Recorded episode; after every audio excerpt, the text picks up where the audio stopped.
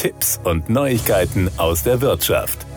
Die Elektromobilität boomt. Allein im zweiten Halbjahr 2021 wurden im Vergleich zu den vorherigen sechs Monaten global 55 Prozent mehr E-Autos verkauft. Die Zahl der Ladestationen ist weltweit mit einem Plus von 58 Prozent ebenfalls stark gestiegen. Was den Absatz von neuen E-Autos, den Ausbau der Ladeinfrastruktur und das künftige Marktpotenzial angeht, sind China und die USA führend. Gefolgt von Deutschland, den Niederlanden und dem Vereinigten Königreich zählen sie zu den weltweit fünf Bestplatzierten. Zu diesem Ergebnis kommt die zweite Edition des EV Charging Index von Roland Berger, für den neben zahlreichen Experten mehr als 10.000 Kunden in 27 Ländern befragt wurden, die über 96 Prozent des weltweiten E-Auto-Absatzes repräsentieren. Elektromobilität ist ein globales Thema. Mit Betrachtung der verschiedenen Regionen zeichnen sich jedoch spannende, unterschiedliche Merkmale ab, sagt man bei Roland Berger. Deutschland ist im internationalen Vergleich in die Spitzengruppe vorgestoßen. Wir sehen hier deutliche Fortschritte bei der Ladeinfrastruktur, starkes Interesse der Kunden,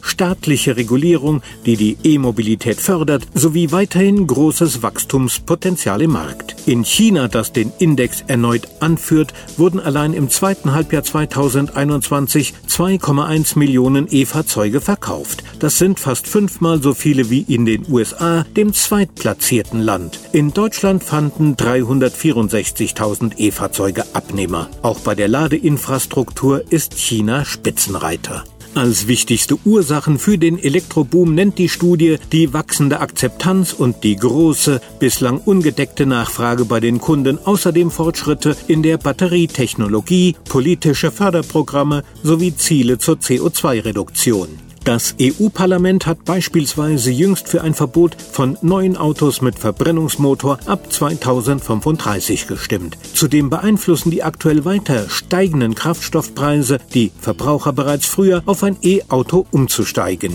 Probleme gibt es jedoch nach wie vor bei der Ladeeffizienz. Schnellladestationen sind noch immer Mangelware. 57 Prozent der Befragten klagen über zu lange Ladezeiten. Mehr als die Hälfte hat außerdem Zweifel an der Richtigkeit der Zahlen über verfügbare Ladestationen.